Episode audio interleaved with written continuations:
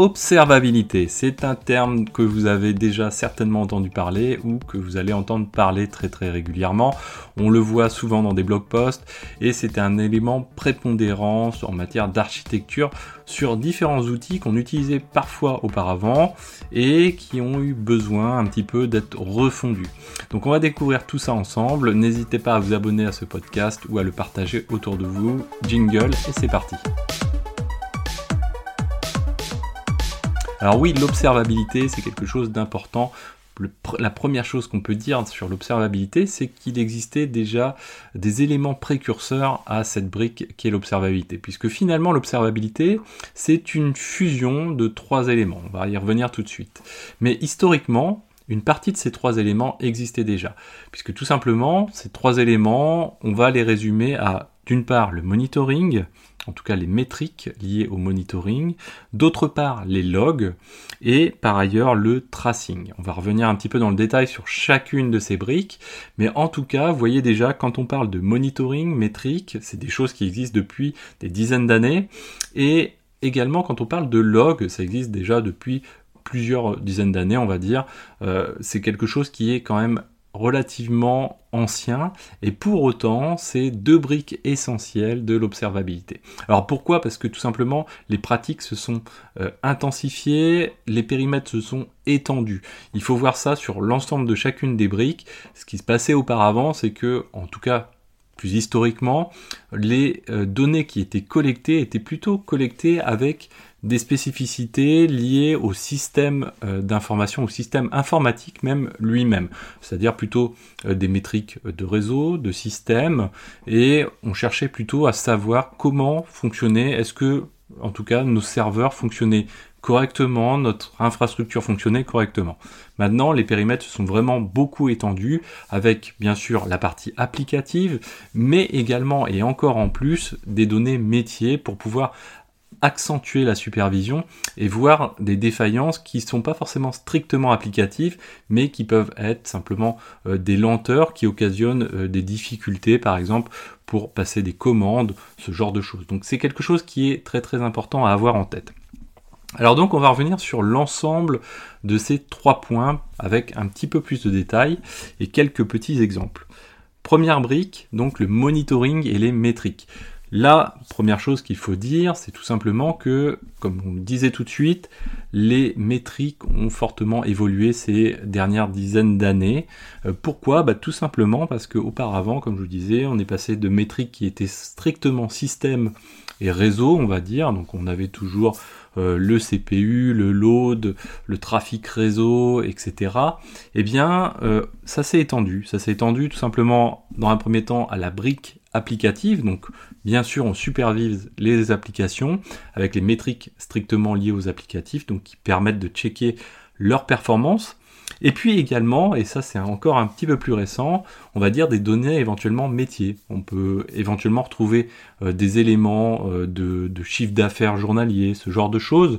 Et tantôt, vous voyez, on se situe un petit peu à la limite entre euh, de, comment on va dire, de la business intelligence, qui elle est plutôt sur des échelles de temps relativement longues, et puis finalement des métriques qui elles n'ont pas un, but à vérifier finalement un chiffre d'affaires, etc., mais plutôt à faire ressortir des anomalies et à réagir rapidement face à un dysfonctionnement.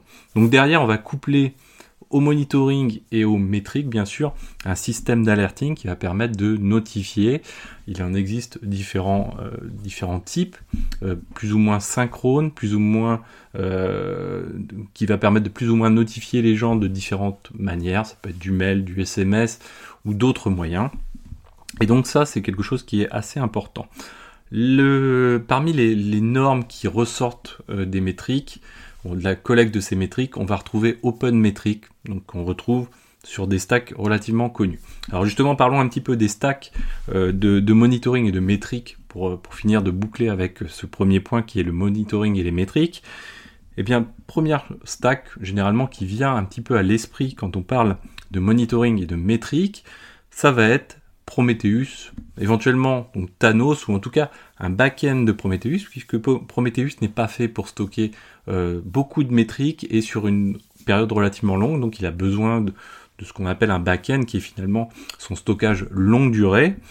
Et euh, à côté, bien sûr, ben, Prometheus, on va l'associer à Grafana. Donc ça, c'est une première stack. Deuxième stack exact, qui existe également. Alors là, du coup, on n'est plus vraiment sur une stack où éventuellement on peut retrouver une combinaison entre Prometheus et lui-même, c'est-à-dire c'est Zabbix. Zabbix, c'est également donc un système de monitoring qui perce de plus en plus, open source toujours, et euh, qui fait son, bonhomme de chemin.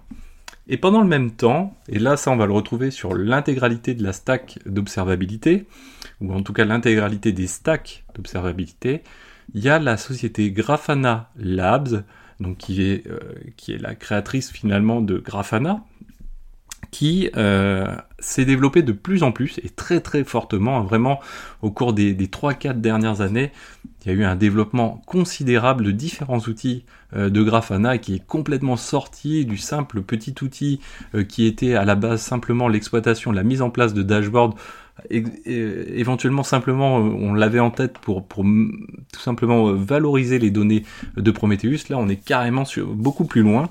Et on va retrouver par exemple un outil qui s'appelle Mimir. Mimir va permettre de stocker des métriques et euh, c'est développé par la société Grafana.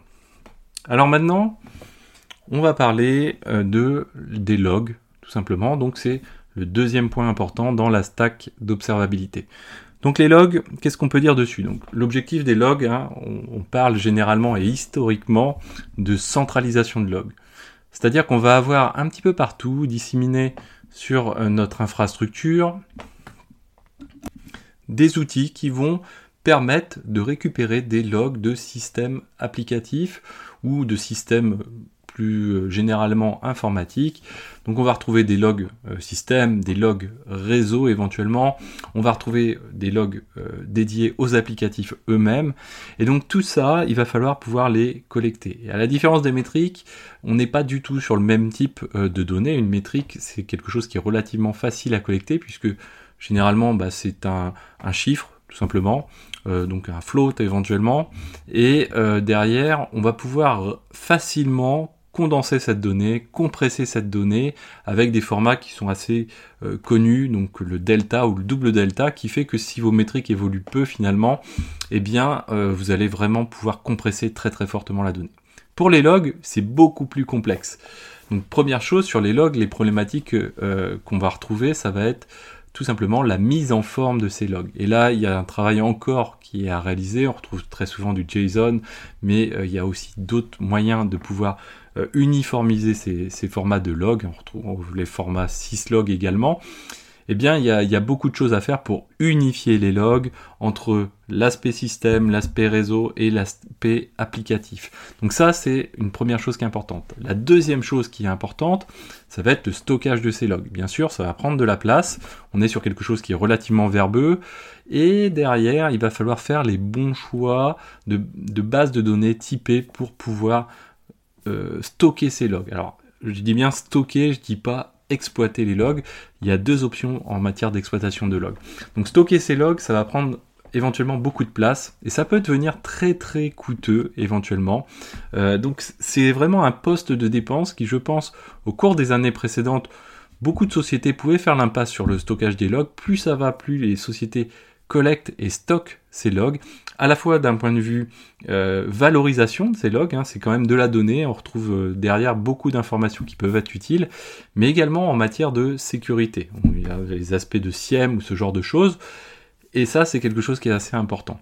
Alors je vous disais ensuite aussi en matière d'exploitation, au-delà du simple stockage des logs, pourquoi? Parce qu'il y a deux aspects en matière d'exploitation et deux angles de vue différents. L'angle de vue historique, et lui il a été apporté par la société Elastic, c'est le stockage sous format document avec un objectif d'exploitation relativement intensive et euh, offrant le plus de possibilités possibles. C'est ce qu'on retrouve avec notamment Elasticsearch, c'est-à-dire qu'on va chaque ligne de log va être indexée en totalité, chaque élément du log va être indexé pour pouvoir couvrir le plus de cas de figure de recherche possible.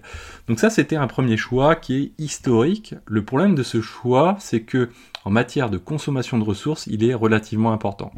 C'est-à-dire que même si je ne requête pas mes logs, je prévois d'indexer ces logs et ça, ça a un impact au niveau de la ressource, c'est-à-dire qu'au moment où je vais vouloir ingérer les logs, il faut que mon moteur de base de données en question puisse disposer de ressources assez importantes, notamment en RAM. Ça, c'est quelque chose qui est considérable pour pouvoir indexer. Donc ça, c'est le premier point. la deuxième option, ça a été finalement avec le temps d'observer que finalement, les logs, on les interroge pas si souvent que ça. Et donc, de fait, mettre des moyens euh, colossaux sur quelque chose qu'on utilise ponctuellement, et euh, vouloir avoir une réponse finalement très très rapide, c'est peut-être pas la meilleure option. Et ça, c'est le choix qu'a fait la société Grafana Labs, notamment avec le développement de Loki. Et là, ils sont partis sur une, euh, sur une approche complètement différente en se disant, les logs, c'est quelque chose qu'on interroge très très rarement, très souvent sur une plage de temps relativement limitée. Et donc derrière, on va faire une recherche sur laquelle éventuellement on peut se donner du temps un petit peu pour attendre. Et donc derrière, ils sont passés outre l'indexation, hormis une indexation simplement euh, du timestamp, quoi, on va dire, mais pour la partie euh, vraiment euh, string, la partie du log lui-même, eh bien, ils cherchent pas à exploiter l'intégralité de la verbosité des logs. Et derrière, du coup, ça fait un gain assez considérable en matière de RAM, si ce n'est qu'au moment de l'exploitation des logs en question, donc par le moteur de base de données donc qui est Loki, eh bien il va falloir disposer de CPU puisque finalement c'est comme si on faisait un gros grep sur l'ensemble de ces logs. Donc ça, c'est un choix qui a été fait. Donc pour boucler sur les logs, hein, qu'est-ce qu'on peut dire encore d'autre? Eh tout simplement, ensuite, on a aussi l'aspect qui est souvent un petit peu minoré et qui commence à émerger de plus en plus, c'est l'étape intermédiaire. Donc entre la collecte des logs et le stockage des logs. Derrière, on a une étape intermédiaire qui est soit de la transformation, ça c'est un petit peu plus rare, ou en tout cas de l'enrichissement, et puis également, on va avoir de la temporisation, en tout cas des outils qui vont permettre de la gestion asynchrone. Alors pourquoi Très très souvent, ça va être pour permettre d'éviter de euh, faire entre guillemets surchauffer un moteur de base de données euh, avec des pics de log qui pourraient être très très importants et essayer de rendre le plus linéaire possible l'ingestion de log. Pour ça, il faut utiliser donc ce qu'on appelle des message queues ou euh, des commit log type, Kafka. Et donc derrière, ça va être un outil un petit peu intermédiaire où finalement les collecteurs vont envoyer des logs sans se poser de questions en masse dans un outil intermédiaire qui va permettre de stocker euh, et de temporiser les logs et finalement ensuite un autre outil va venir les récupérer, un autre collecteur finalement, va venir récupérer les logs de Kafka pour pouvoir les écrire directement dans le stockage final, par exemple Elasticsearch. Donc ça c'est quelque chose qui, qui, ressort de plus en plus. Pourquoi? Parce que tout simplement les volumes de logs explosent, de plus en plus les infrastructures sont de plus en plus grosses, de plus en plus on essaye de collecter des logs et euh, ça devient quelque chose, un sujet vraiment très très important. Alors on retrouve différentes stacks pour la centralisation de logs, un peu moins de choix ou de cas de figure possibles pour, euh, pour stocker les logs que pour le monitoring. On va retrouver notamment donc la stack historique qui est ELK, donc pour Elasticsearch, Logstash et Kibana, et puis éventuellement des bits, donc FileBit, hein, qui est un, collecteur euh, de, de logs, hein, tout simplement, et très très historique également. Et également, on retrouve EFK éventuellement, qui est une divergente hein, avec euh, FluentBit ou FluentD, qui sont des outils également euh, de collecte pour pouvoir écrire dans Elasticsearch.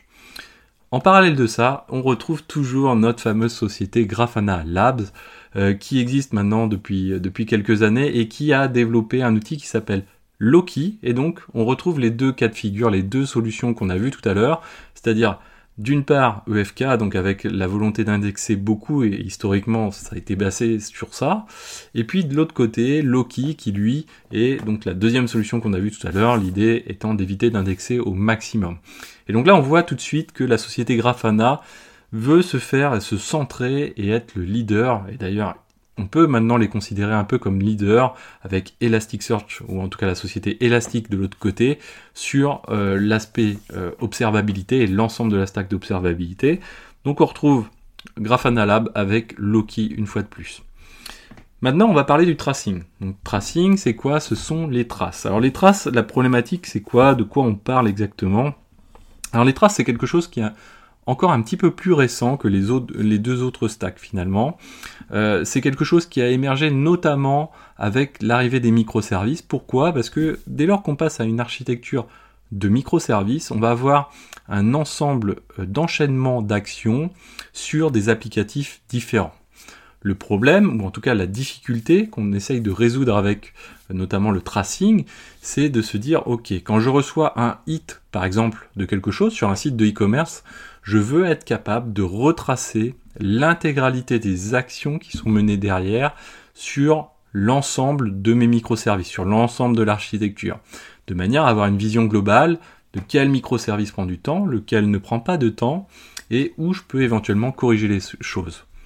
Et au-delà de ça, donc le tracing permet aussi de rentrer à l'intérieur de chacun des applicatifs pour ensuite tracer au sein même de l'applicatif les différentes fonctions qui vont être lancées ou les différentes actions qui sont lancées sur euh, notre, notre applicatif. Par exemple, si je fais un select euh, sur euh, une base de données SQL, il va pouvoir dire ok voilà tu as commencé ton action tu fais un select ensuite mettons que je fasse un insert je vais avoir une trace aussi pour l'insert. Et donc ça va me donner le détail de ce qui va être réalisé par exemple pour une simple action de mon applicatif je vais avoir l'ensemble des éléments qui vont être réalisés. Donc le select l'insert éventuellement d'autres calculs.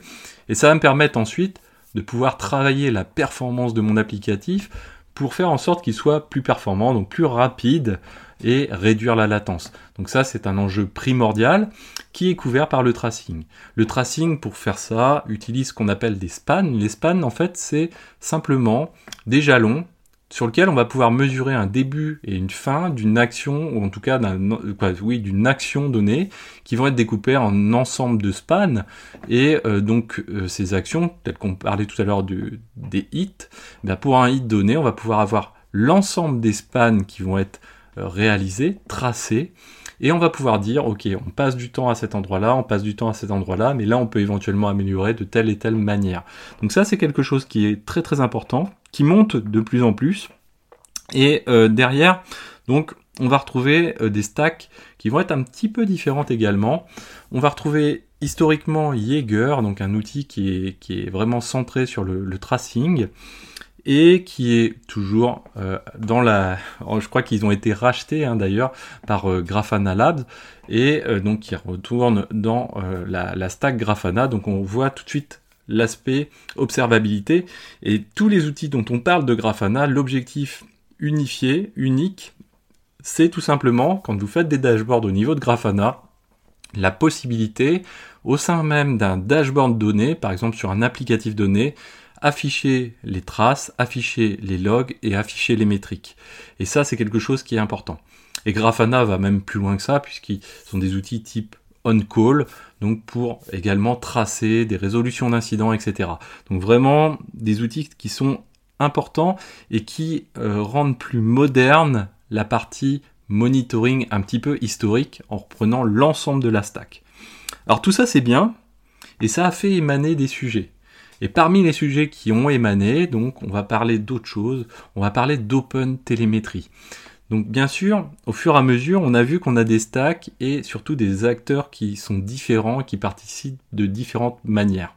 On a la CNCF qui, euh, qui pousse différentes solutions, donc le Prometheus, Thanos, etc. Et puis on a, on a d'autres, on a des acteurs plutôt privés, hein, qui eux, leur but, bien sûr, c'est de faire de l'argent, comme Elastic, Grafana, etc.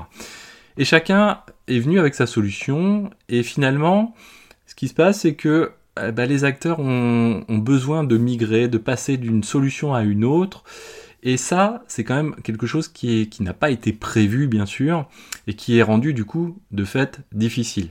Donc Open Telemetry, on va dire, repose un petit peu sur cette base-là, avec l'idée de refondre l'ensemble et de permettre l'interopérabilité entre les outils. Pour ça, sur un fondement de base, ça va être d'un côté une partie collecte, de l'autre côté une partie stockage, et faire en sorte qu'il y ait une brique au milieu avec une forte standardisation qui permette de passer outre le fait qu'on est sur des stacks différentes, tout simplement, en matière de stockage et en matière de collecte, par exemple. Et faire en sorte qu'on puisse toujours, finalement, retrouver ces petits et pouvoir passer d'un outil à un autre, suivant le souhait, grâce à ce, principe de fonctionnement. historiquement, hein, on parlait d'Open Tracing et Open Census, qui sont maintenant devenus Open Télémétrie. Alors Open Télémétrie, donc ça émerge depuis 2019 grâce à la CNCF. Et euh, donc c'est vraiment un outil sur lequel on va retrouver les grands noms euh, du, euh, de, de, la stack d'observabilité d'un point de vue général. Dedans travaille Elastic, travaille Grafana, mais aussi plein d'autres sociétés. On parle également de protocole.